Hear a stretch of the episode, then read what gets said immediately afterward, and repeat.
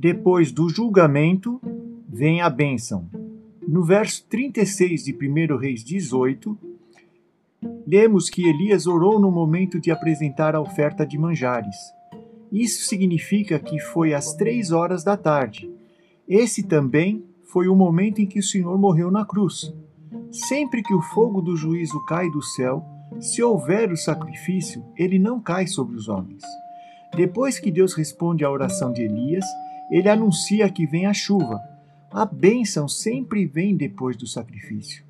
Quando temos revelação da obra consumada, a bênção, o favor e a chuva caem sobre nós.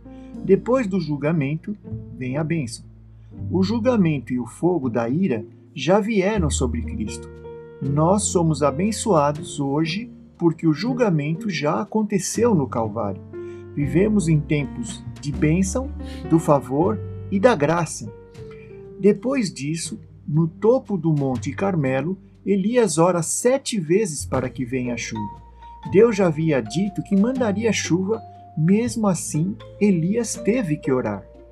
Há certos momentos em que simplesmente falamos com a montanha, como fez Elias em 1 Reis 17:1.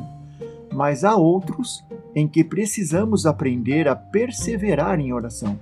Há alguns momentos que só devemos orar uma vez, mas que há ocasiões que precisamos orar até sete vezes. E sete aqui representa perseverança. Entenda o sete aqui como algo simbólico, cujo significado é orar até que surja a nuvem no horizonte. Antes de orar, Elias disse a Acabe que ele deveria preparar sua carruagem e correr, porque viria muita chuva.